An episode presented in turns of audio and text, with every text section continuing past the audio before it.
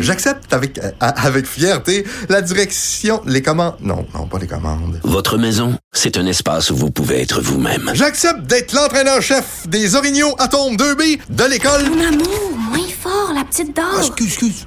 Tu parles à qui? Elle mérite d'être bien protégée. Et vous méritez d'être bien accompagné. Trouvez la protection la mieux adaptée à votre maison avec Desjardins Assurance et obtenez une soumission en quelques clics sur desjardins.com. Protégez vos dépôts, c'est notre but. La SADC protège vos dépôts dans les institutions fédérales, comme les banques. L'AMF les protège dans les institutions provinciales, comme les caisses. Oh, quel arrêt! Découvrez ce qui est protégé à vos dépôts sont protégés.ca. Cube Radio. Sophie Durocher. Sophie Durocher. Sophie Durocher. Mon nom est Sophie Durocher. Sophie Durocher. Des opinions éclairantes qui font la différence. Cube Radio. Bonjour tout le monde, bon vendredi ce matin dans le Journal de Montréal, Journal de Québec. Je reviens sur euh, ce qu'il est maintenant convenu d'appeler euh, l'affaire Éric Lapointe. Donc, euh, une poignée d'internautes qui s'offusquent qu'Éric Lapointe remonte sur scène, entre autres au Festival de l'érable de Plessisville.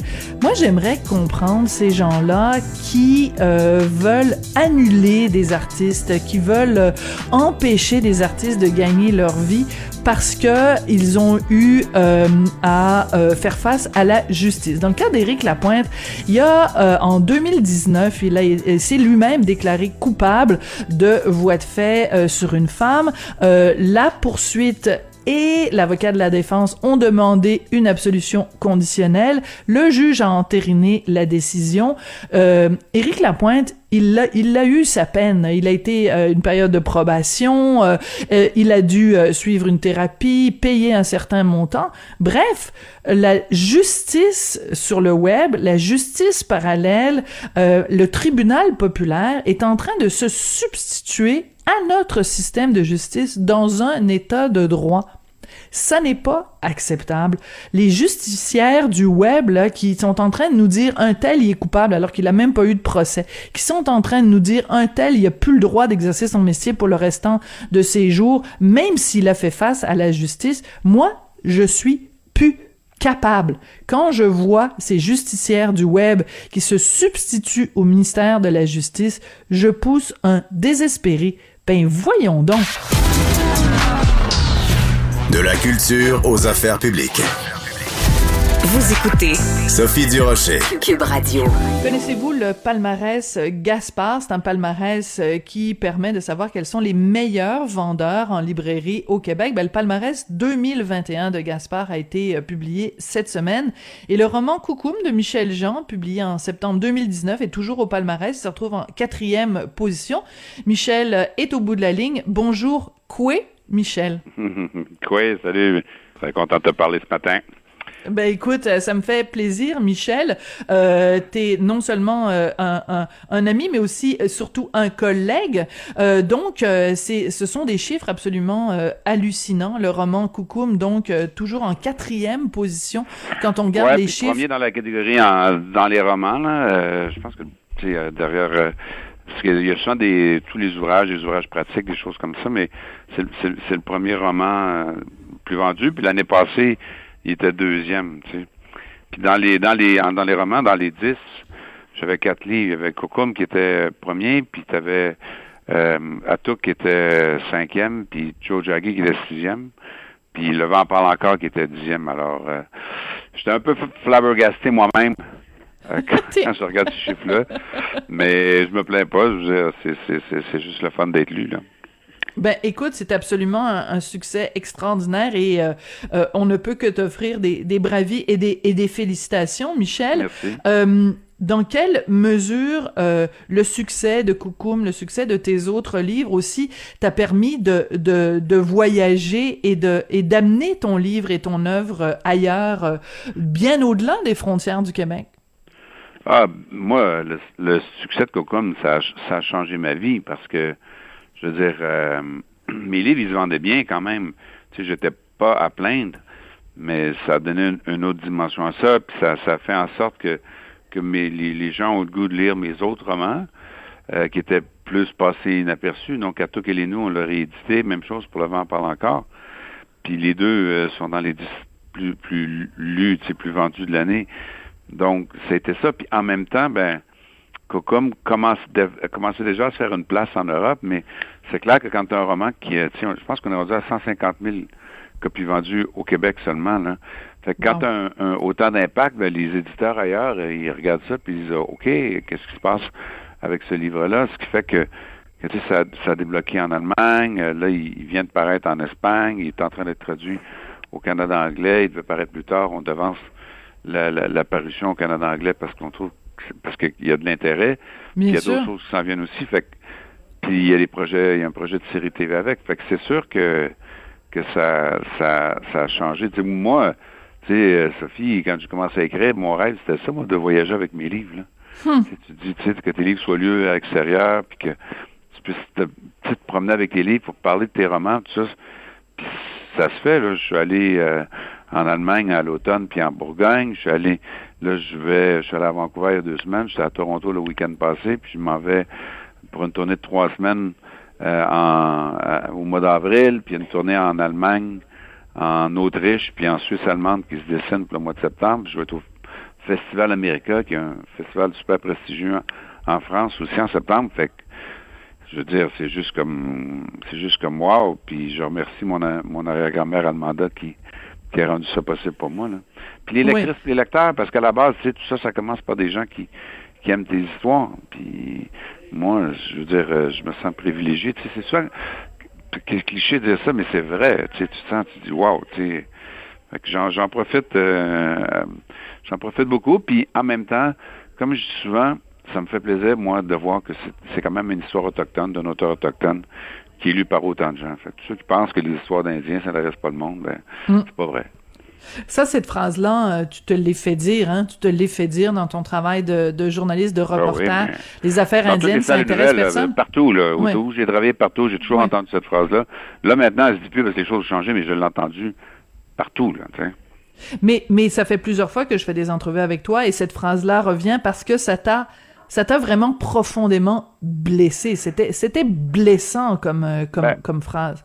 C'est quand on parle de, de, de, racisme systémique, là, c'en est un, exemple. Parce que les gens qui ne s'intéressaient pas à cette histoire-là, c'est pas parce que c'était des gens racistes, parce qu'il y avait l'impression que le sujet intéresserait pas leur public. Tu sais, parce qu'ils disaient, bon, tu sais, c'est pas, pas genre d'histoire, c'est trop loin, notre monde ne se sentiront pas aussi concernés par quelque chose qui se passe à Manawan, par exemple, que ce qui se passe à Drummondville.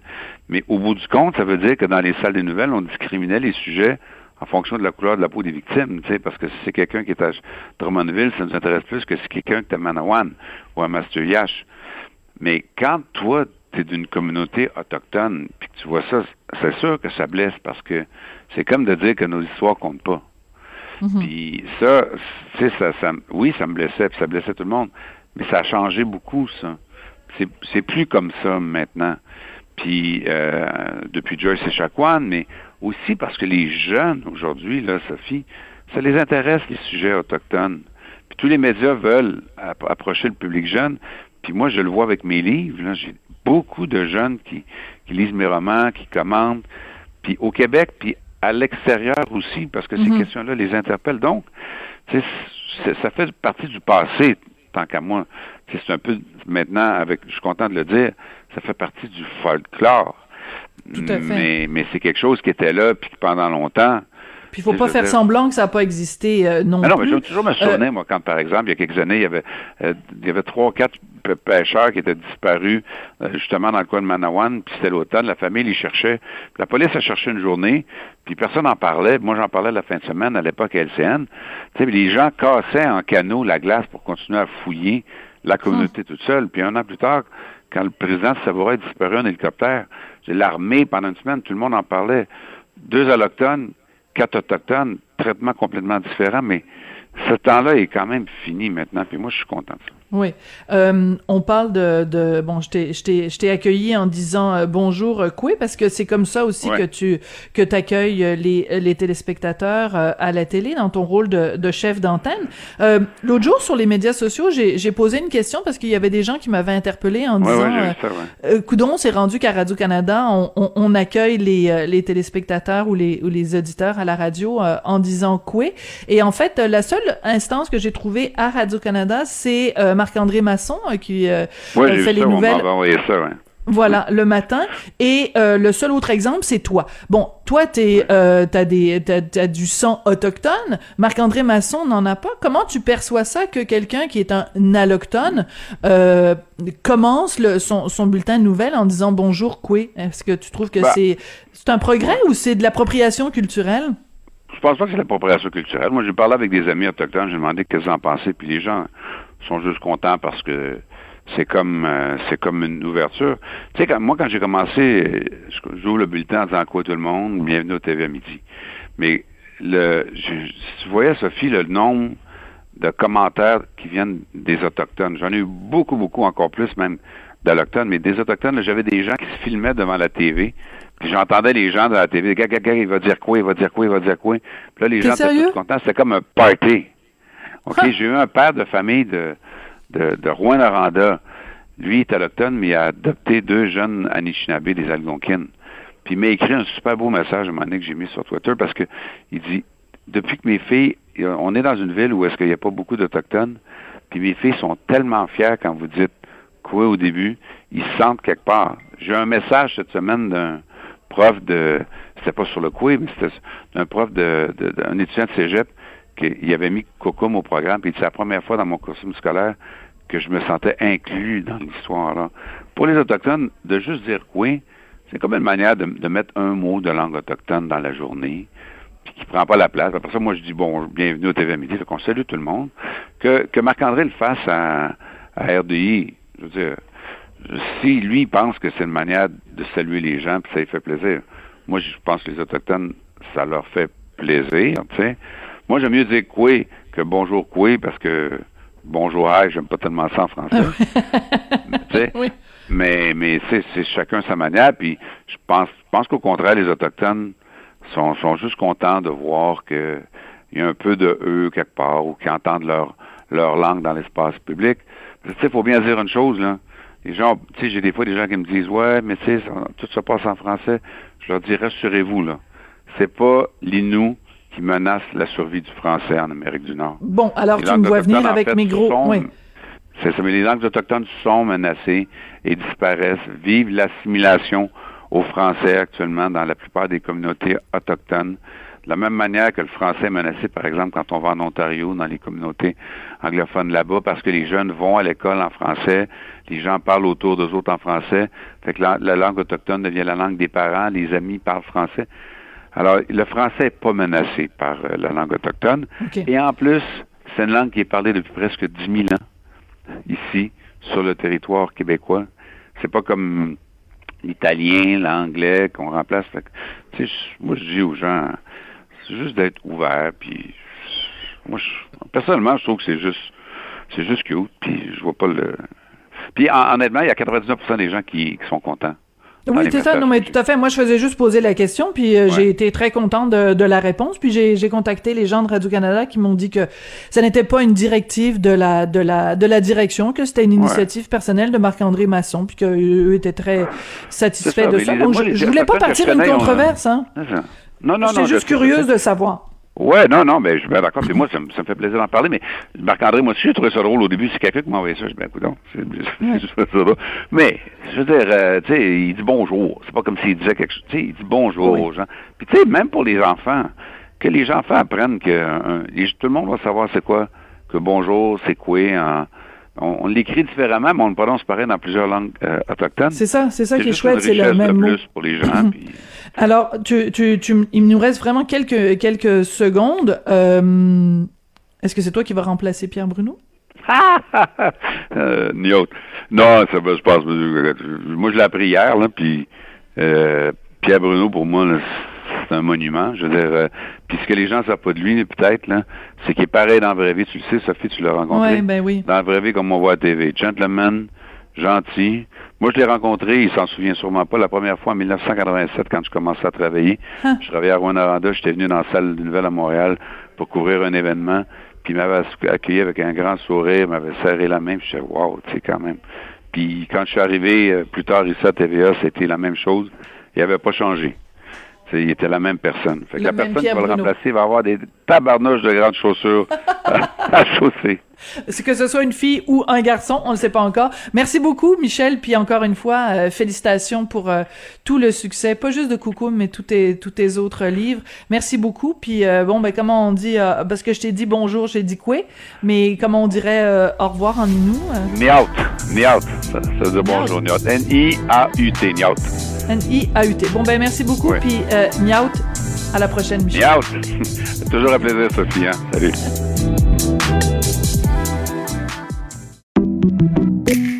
Merci, c'était vraiment délicieux. Vous reviendrez, là. Ah oui, vraiment, bye. vraiment bon. Merci. Faites attention Ben oui. OK, salut, à la prochaine. Votre auto, c'est un espace où vous pouvez être vous-même. Hey, c'était pas mangeable comme repas. Elle mérite d'être bien protégée et vous méritez d'être bien accompagné. Trouvez la protection la mieux adaptée à votre auto avec Desjardins Assurance et obtenez une soumission en quelques clics sur desjardins.com. Protégez vos dépôts, c'est notre but. La SADC protège vos dépôts dans les institutions fédérales, comme les banques. L'AMF les protège dans les institutions provinciales, comme les caisses. Oh, quel arrêt! Découvrez ce qui est protégé à vos dépôts. Mes récompenses Sonic, c'est le programme qui désire exaucer tous tes souhaits. C'est simple. Plus tu utilises ta carte du programme Mes récompenses Sonic durant les mois de mars et d'avril, meilleures sont tes chances de remporter 5000 dollars pour réaliser tes plus grandes folies. Visite l'une de nos stations Sonic et comble tes envies. Sophie Durocher. Une femme distinguée qui distingue le vrai du faux. Vous écoutez Sophie Durocher. Cube Radio. Les rencontres de l'heure. Marie-Claude Barrette et Sophie Durocher. La rencontre Barrette du Rocher. J'ai informé la direction de TVA que j'allais quitter à la fin de l'année. J'ai toujours la passion du métier. Venir au boulot, ça n'a jamais été une corvée pour moi. Au contraire, c'est un plaisir quotidien. Mais après 45 ans sous les projecteurs de TVA, 50 ans de journalisme, j'ai le goût d'un peu d'ombre, de profiter de la vie avec Ginette et les miens. J'ai la santé, et plus encore, j'ai le bonheur tout simple dans ma vie. Passer de l'ombre à la lumière, c'est l'annonce qu'a faite hier Pierre Bruno, pardon, chef euh, d'antenne à TVA. Euh, une nouvelle qui a vraiment pris tout le monde euh, par surprise, mais en même temps, il va avoir 70 ans au printemps. On se doutait bien qu'à un moment donné, il allait passer le flambeau. Mais grosse nouvelle dans le milieu des médias. Marie-Claude Barrette, euh, tu l'as écouté en direct, toi? Tu, tu- Ben tu l'as oui, entendu? moi, euh, oui? Ou- Oui, je l'ai entendu, puis j'ai participé aussi à l'émission La Tour euh, qui avait lieu après euh, le, le- le- le départ, l'annonce du départ de Pierre. Je te dirais que moi, ça m'a vraiment ému. Puis il a été ému. lui. Ben, il, y a un moment, il y a un moment d'émotion là, quand il le dit. Puis j'ai comme l'impression que tous ceux et celles qui étaient devant l'écran, quand lui a eu son moment d'émotion, on, l'a tous eu, euh, ce moment-là. Euh, sais, on, on s'y attendait évidemment. Moi, je, je l'avais interviewé il y a plusieurs années. euh, je pense que c'est quand il a eu 64 ans, euh, à savoir euh, est-ce que la retraite c'est quelque chose d'envisageable? Puis il était presque insulté de cette question-là. Es-tu sérieuse? Ah oh oui, là oui. là! ah oui, il était pas prêt du tout parce que je l'avais invité sur un- une émission qui parlait de la retraite, comment bien. Non, ça s'adresse pas à moi du tout là. Je je suis pas rendue là. il y avait pas, il y a- tu sais, il, il- il a toujours aimé ce qu'il faisait. Donc je me dis.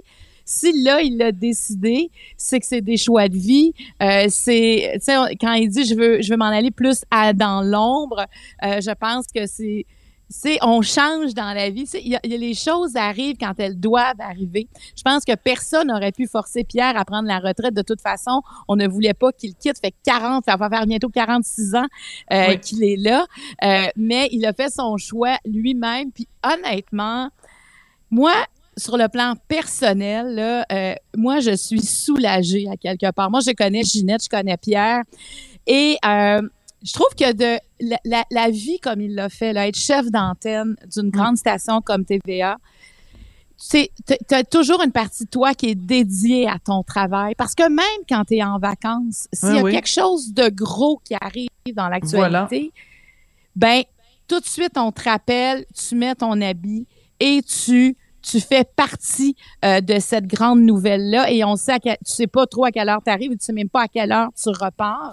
Oui, puis Euh, c'est c'est- 7 jours sur 7, 365 jours par année, parce que même si tu pars en vacances, puis même si tu fais ce que, ce que Pierre Bruno faisait, mettons que tu t'en vas escalader le Kilimanjaro, ben il faut quand même que tu sois au courant de tout ce qui se passe, parce que quand Oui. tu vas revenir en ondes, tu peux pas dire « Ah, je peux pas vous parler de cette nouvelle-là, je connais pas le dossier, j'étais en vacances quand c'est arrivé. » Non, il faut même en vacances que tu sois au courant de tous les dossiers, de tous les tenants et aboutissants.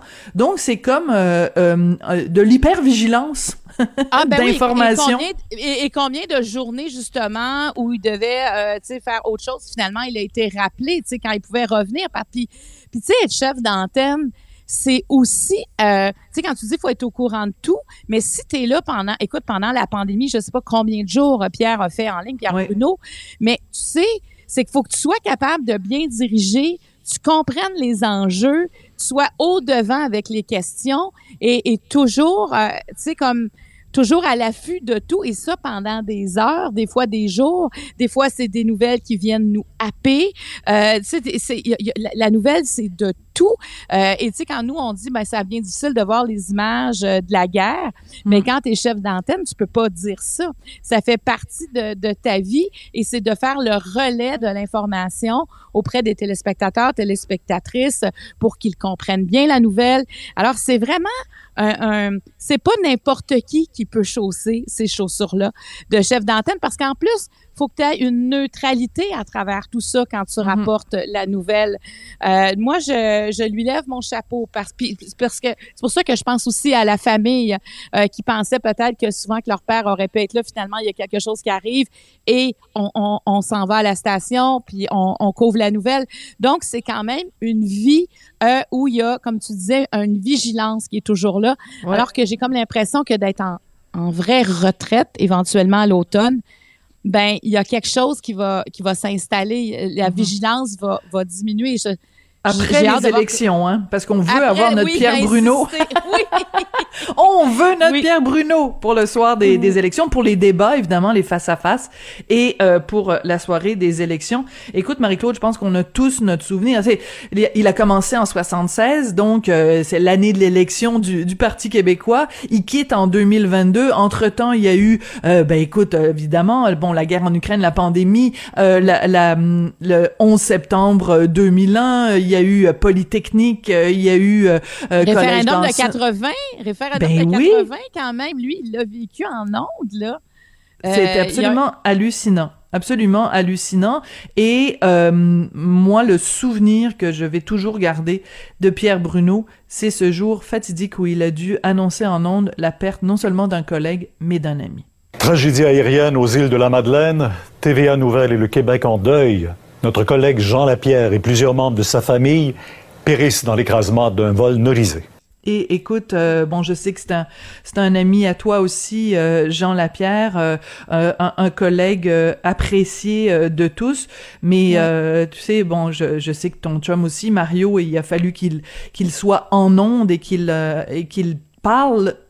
C'est c'est c'est un métier pas évident d'être en Mais je- onde et de devoir annoncer ou de devoir disséquer ou de devoir euh, analyser la mort d'un ami. C'est vraiment difficile.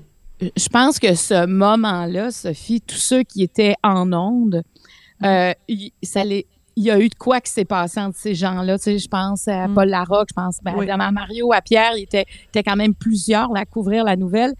Et sais, il s'en doutait avant de l'annoncer, mais pour l'annoncer, il fallait vraiment que la famille soit au courant. Et en fait, il fallait qu'il l'officialisa- ça se soit officialisé, mais tout le monde essayait d'appeler Jean, ça ne répondait pas. On savait qu'il allait prendre l'avion pour les îles. Tu sais, il y avait, imagine comment est-ce qu'ils ont vécu ça entre eux. Et je pense que ça a cimenté quelque chose entre tous ceux qui étaient là, ce- cette terrible journée-là. Et pas juste une journée, tous les jours qui ont suivi. Ça a été comme un gros nuage. Et oui, c'est ça. on- Pierre était très proche de Jean. Donc, on peut imaginer. euh, c'est pour ça que c'est c'est pas facile parce que tu vois, on vient de l'entendre et même si on sent son émotion, il a gardé son ton solennel. Mm. Il a, Son il a, calme. il- son calme. Alors, toute la force que ça prend de toujours garder son calme. Et en même temps, je trouvais que c'était un fort. euh, ben, il est encore là. Je pense qu'il serait pas content de m'entendre au passé. Mais, Oui. mais c'est comme un, c'est à quelqu'un en qui on fait confiance, Pierre Bruno. C'est, Oui. c'est quelqu'un qui a jamais, euh, qui a, qui a jamais failli. Tu sais, il a toujours été là. Et euh, moi, tu sais, euh, c'est ce que je racontais hier à la tour. Oui, moi, la première fois que j'ai, croisé Pierre Bruno, euh, j'étais suivie à l'hôpital Sainte-Justine quand j'étais adolescente. Hein? Et je- ouais, et j'ai 53 ans aujourd'hui, ça fait longtemps. J'étais adolescente et j'ai croisé dans le hall d'entrée de Sainte-Justine Pierre Bruno et son fils Charles. Tu sais, puis c'est Oh sûr mon que Dieu, je ça me donne des frissons dans le dos. Et j'étais là tellement impressionnée de, de, de le voir avec son fils. Euh, il, il- il s'en, il s'en allait, il montait dans l'ascenseur. Évidemment, je lui ai pas parlé. Là. Tu sais, moi, j'étais, j'étais très intimidée par ça, mais cette image-là, je me, je me souviens comment ils étaient habillés. Là, ça m'avait vraiment marqué. Et tu sais, j'avais hâte d'arriver à la maison pour dire à mes parents, écoutez, j'ai vu Pierre Bruno et son fils Charles. Puis tu sais, ça a été... Puis mes parents disaient, hey, Marie-Claude a vu Pierre Bruno. Tu sais, c'est déjà, il faisait partie du paysage euh, euh, télévisuel. Pays- Ben, c'est plus que ça parce que avec Charles, c'est notre cœur qui est venu toucher. Cette famille-là est venue toucher notre cœur, puis on a, on a suivi la maladie de Charles. On, on a, quand, quand Charles est décédé, ça a été un deuil pour tellement de personnes. Et Pierre et Ginette, parce qu'il faut bien parler de Ginette, Oui. parce qu'elle est toujours avec lui. Puis je trouve que enfin, elle va l'avoir complètement à elle bientôt. Elle sera pas Mais obligée de le a- partager avec le reste du non, monde. e- exactement, exactement. Et ils ont su euh, aller, euh, faire quelque chose de grand avec la Fondation Mm. Pierre euh, Charles Bruno et de nous inclure aussi. Tu sais, même, il, en- quand- il y, a, il y a quelque chose dans, dans Pierre Bruno qui est, qui est imbriqué. Donc, même s'il sera plus euh, chef d'antenne, Pierre Bruno va faire partie du paysage québécois. Puis je me demande quand il va faire des entrevues, est-ce qu'il va donner plus son opinion? J'ai hâte de, parce qu'il y a une Mm. grande culture. Il y a, il- écoute, c'est un, c'est toute l'histoire. Tu sais, je veux dire, quand tu as couvert l'histoire comme ça pendant des décennies, euh, je serais même curieuse de lire, moi, ce qu'il a pensé, ce que, tu sais, il y a, il y quelque chose qu'il a vécu que peu de gens, parce que quand tu suis l'actualité comme ça, sans relâche, euh, tu as une vision du monde qui peut être drôlement intéressante à partager. Tout à fait. Et pendant toutes ces années-là, on n'a jamais su de quelle allégeance politique il était, de quel euh, il était plus à droite, plus à gauche. euh, est- Est-ce qu'il est woke? On le sait pas. Il est-tu woke, Pierre Bruno? Euh, Peut-être. Hein? Il est peut-être. Mais il a jamais- vie, il est drôle. Il est vraiment très drôle. Non, mais c'est vrai qu'on n'a on n'a pas d'allégeance. Et c'est ça que ça prend, moi, je pense, pour un chef d'antenne. Et c'est ça qui est pas facile de maîtriser et de conserver pendant des années. C'est cette neutralité-là euh, qu'il n'a pas nécessairement dans la vie, évidemment, mais son métier lui impose ça, puis il a, il a, toujours respecté. Il le porte. Tu sais, la, personne qui le rempla- la remplacera a quand même des grandes chaussures. Ah, C'est sûr qu'on on veut pas imiter Pierre Bruno. On ne pourra jamais imiter Pierre Bruno. Mais ce qu'il a fait, sais, je regardais ce matin, euh, tu sais, tous les journaux lui rendent hommage. Je veux dire, il y a, il y a, il y a plus rien. Toutes les barrières tombent. Il y a, pas de guerre, de, de, de chaîne, d'antenne ou peu importe. Il, il est une image, il veut dire quelque chose. Il est une image de rectitude.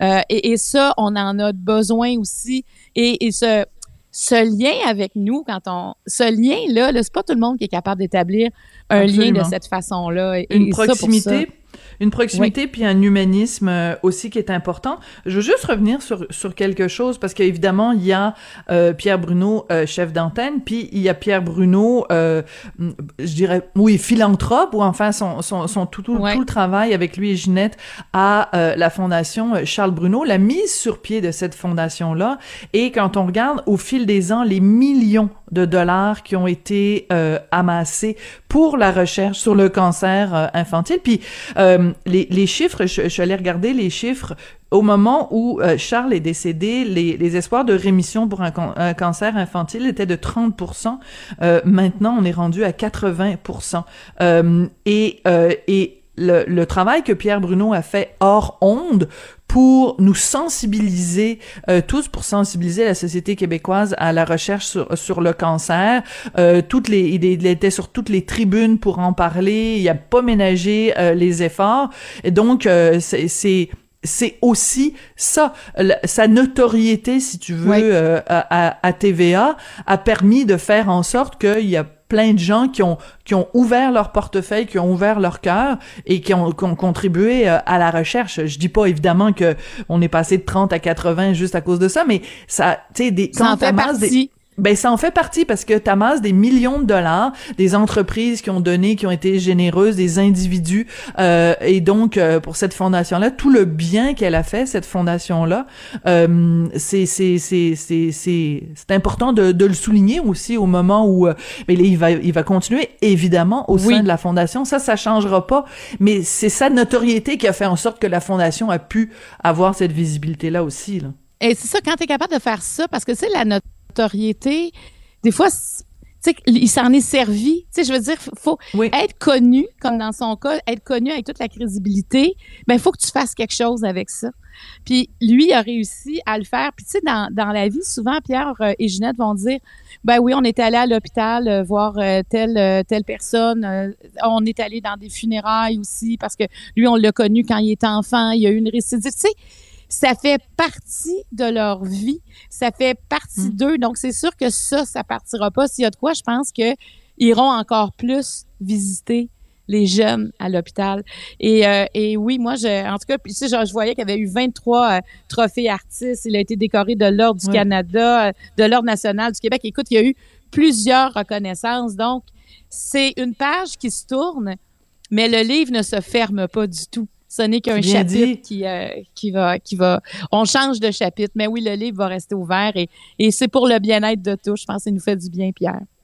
Écoute, euh, moi, je, je, je capotais quand même quand je regardais les chiffres. Quand il va prendre sa retraite le 16 juin, il Ouais. va avoir, quelques temps auparavant, il va avoir eu 70 ans. Oui, j'ai comme euh, Pierre Bruno, il me semble qu'il a pas d'âge.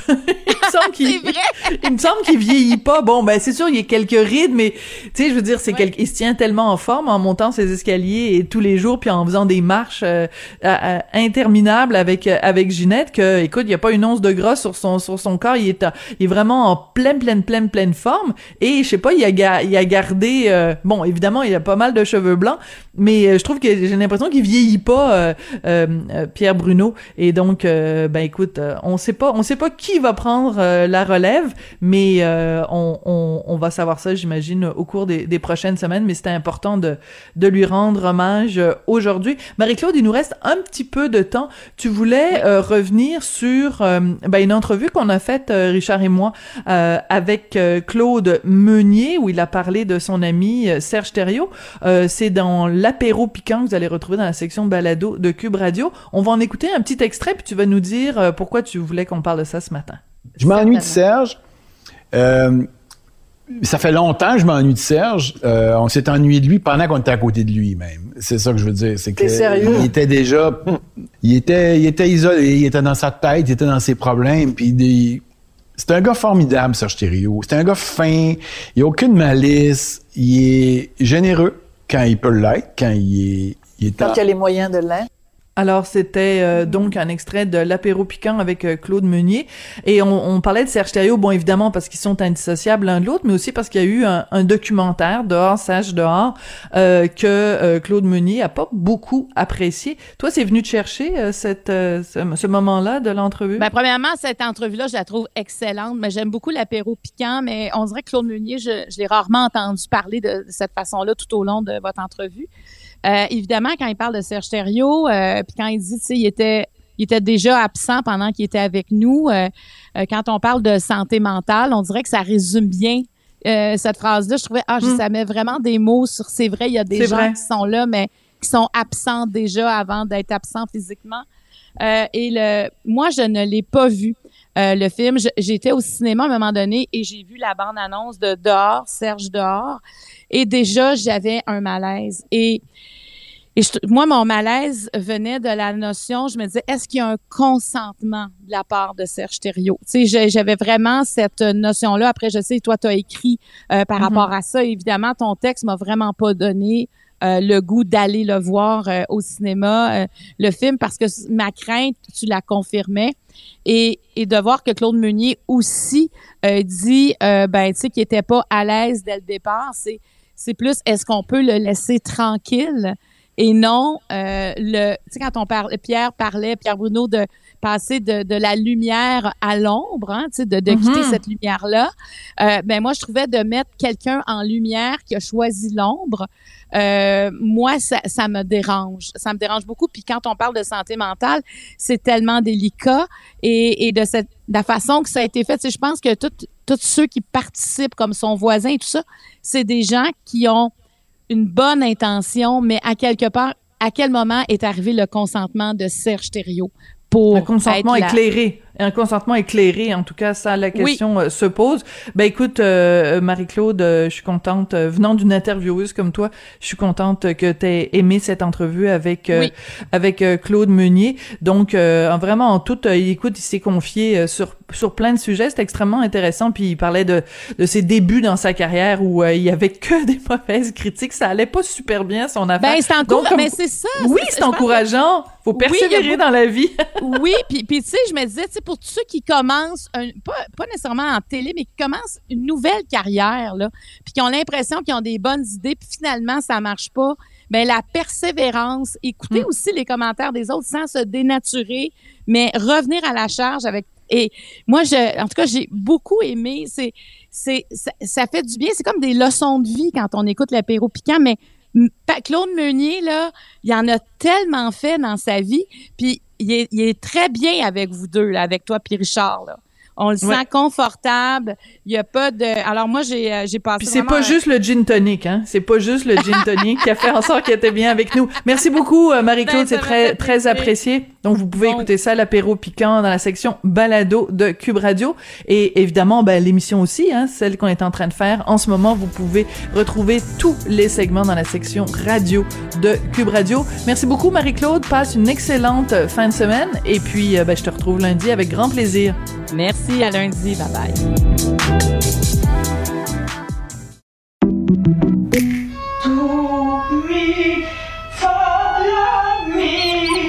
Votre maison, c'est un espace où vous pouvez être vous-même.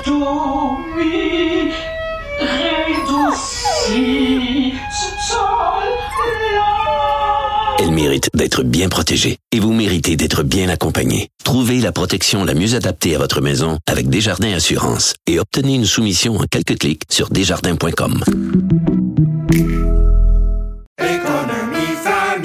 Ici Ricardo. Et Émilie, marchand d'IGA. On a envie de vous inspirer à bien manger. À moins de 5 la portion. Suffit de repérer les produits valeurs sûres et de les cuisiner avec une de nos recettes. Les valeurs sûres, c'est bien pensé, hein? Bien sûr! Détails sur IGA.net. Avertissement. Cette émission peut provoquer des débats et des prises de position pas comme les autres. Vous écoutez Sophie Durocher. Le projet de loi 96 propose d'obliger les étudiants de cégep anglophones à suivre un minimum de trois cours donnés en français pour obtenir leur fameux DEC. Mais au cours des derniers jours, la Fédération des cégeps a euh, cri- tiré la sonnette d'alarme en disant attention, attention, on a une grande proportion d'élèves qui sont inscrits dans les cégeps anglophones qui connaissent pas assez le français et qui vont pas pouvoir suivre des cours en français et donc qui vont aller vers l'échec. Mais quelle surprise! Des gens au Québec, dans une province francophone, inscrits dans des collèges anglophones, qui sont pas capables de comprendre le français assez pour suivre des cours, mais qu'on est tous tombés en bas de notre chaise. Ça a fait bondir Frédéric Lacroix, qui est essayiste, chercheur indépendant, et qui est aussi auteur du livre Un libre choix, cégep, anglais et étudiants internationaux. Monsieur Lacroix, bonjour. Bonjour. Écoutez, on a l'impression que le chat sort du sac. Finalement, on découvre que quoi? Les gens qui étudient dans les cégeps anglais euh, sont poches en français, comme vous l'avez écrit sur les médias sociaux. Euh, c'est toute une bombe là à laquelle on a assisté au cours des derniers jours. Oui, tout à fait. Moi, c'est un, aveu que je n'espérais pas, mais que j'attendais depuis des années parce que quiconque connaît bien le milieu anglophone de Montréal c'est très bien que les jeunes anglophones ne sont pas aussi bons en français qu'on veut nous laisser le croire. On nous rabat les oreilles avec le fait que les anglophones euh, seraient bilingues, qu'ils ont accepté le français langue commune, qu'ils travaillent en français. Le député David Birnbaum a dit ça récemment. Il dit que les anglophones travaillent en français, ils n'ont aucun problème. Donc, il y a une espèce de construction, un mythe qui s'est créé autour du bilinguisme des anglophones qui n'est pas validé dans les faits. Quand on côtoie ces milieux-là, on voit que ça n'a aucune réalité. Puis là, ce qu'on ce qu'on apprend hier, c'est que le président de la Fédération des Cégeps le dit carrément et il donne des chiffres que ce qui, ce on n'a jamais eu ces chiffres-là. Donc, des estimés de taux d'échec euh, dans des cours de français potentiels imposés par le projet de loi 96. Donc, en fait, c'est vraiment tout l'édifice, la construction euh, artificielle du bilinguisme vanté des anglophones qui est en train de s'écrouler euh, soudainement. Euh, c'est absolument fascinant. C'est assez spectaculaire. Alors les chiffres, on va les, on va les reprendre, on va les analyser, Frédéric. Plus de 35% des quelques 29 000 étudiants inscrits dans les cégeps anglophones ont une connaissance insuffisante de la langue française pour suivre des cours en français. Donc, ça veut dire que, euh, mettons à peu près entre 5 et 6 000 personnes qui étudient au Québec, une province francophone, dont la langue officielle est le français, sont incapables d'aller au collège et de suivre un cours de, d'histoire, géographie, de philosophie, de suivre un cours de français en français. C'est aberrant.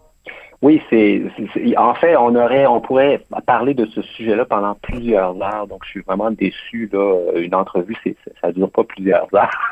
Mais il y, a, tellement à dire sur ce sujet-là, c'est absolument fou. Euh, on, sait que les, écoles anglaises à Montréal vendent leur, euh, leur immersion euh, française au primaire, par exemple. Euh, y a beaucoup de il y a beaucoup de, comment dire de, publicité qui est faite autour de, la maîtrise vantée des définissants du système scolaire de langue anglaise.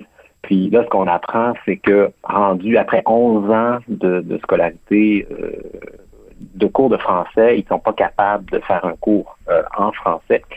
Euh, il y avait eu des données il y a quelques années de, professeurs de cégep qui indiquaient que dans les cégeps anglais, euh, il y avait beaucoup, beaucoup d'étudiants scolarisés en anglais qui, bon, suivaient les deux cours d'anglais langue, de français langue seconde qui sont imposés, là, mais qu'ils n'atteignaient pas un niveau minimal, donc les cours étaient faibles.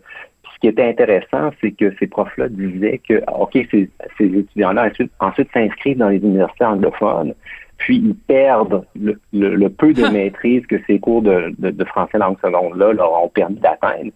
C'est que euh, ce qui se passe, c'est qu'après ça, ils sortent des universités euh, de langue anglaise qui sont complètement incapables de travailler en français. Ils n'ont pas le niveau minimal. Donc, il y avait déjà des données parcellaire qui avait été euh, mise de l'avant par certains profs de, français dans le seconde euh, dans les cégeps anglais. Euh, mais là, ce qu'on apprend, c'est bon, 35% des 29 000 étudiants inscrits au cégep anglais seraient en échec selon la Fédération des, des.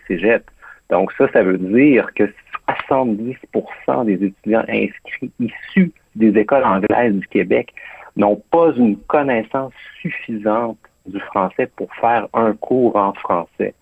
70% Donc, on est devant un échec magistral euh, de l'apprentissage du français langue seconde par le système euh, anglophone. C'est vraiment spectaculaire. Euh, oui, c'est spectaculaire. C'est un, chiffre, un chiffre ahurissant.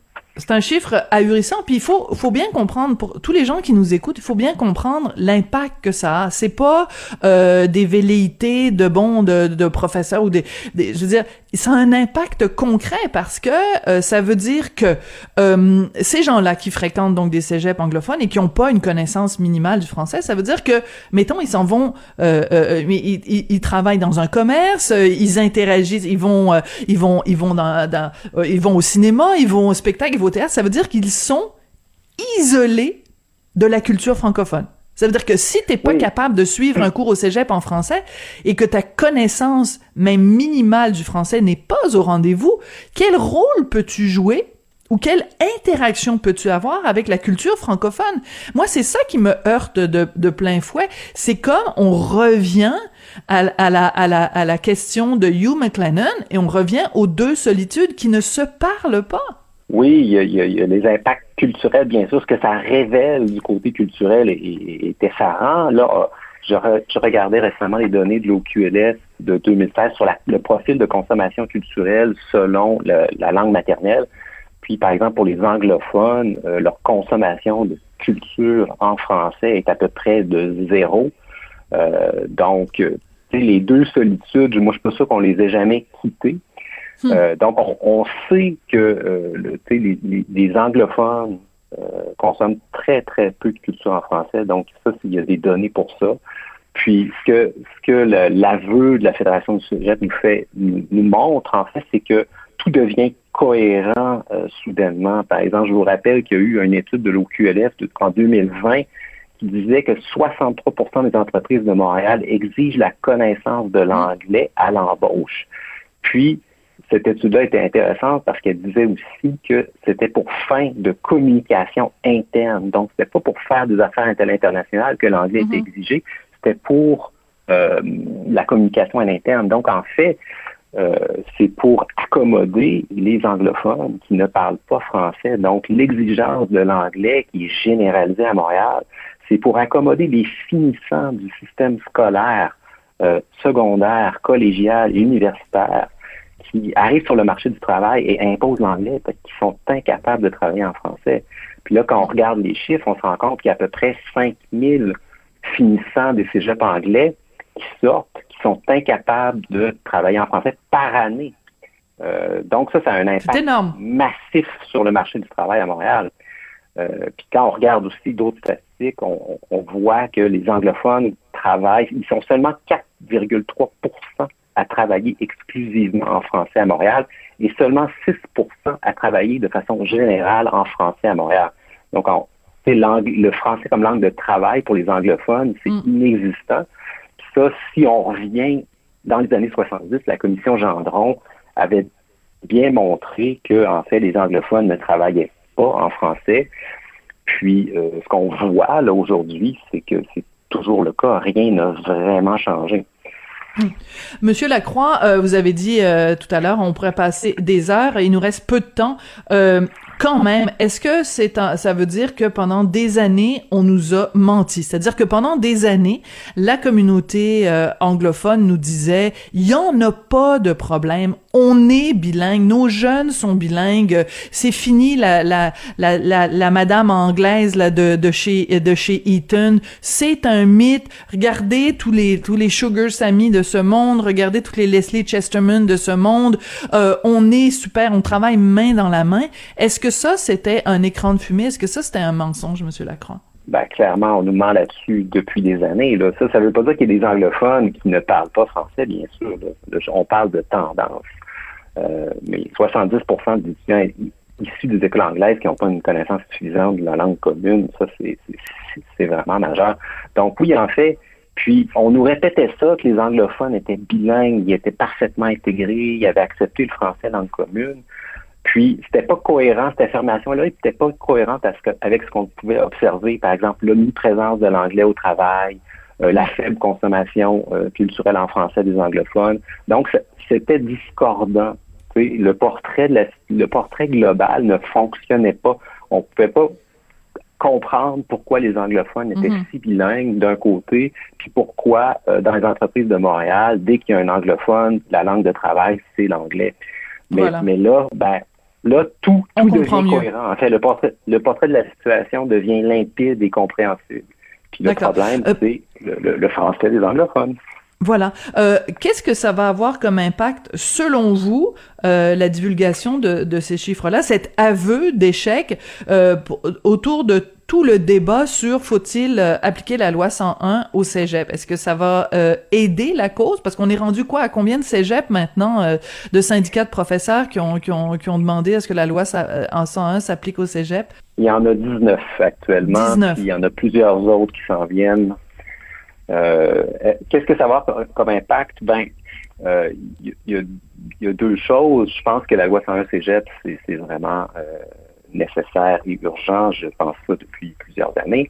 Euh, d'un côté, mais si on fait la loi 101 Cégep, ça ne va pas régler la faible connaissance du français des anglophones.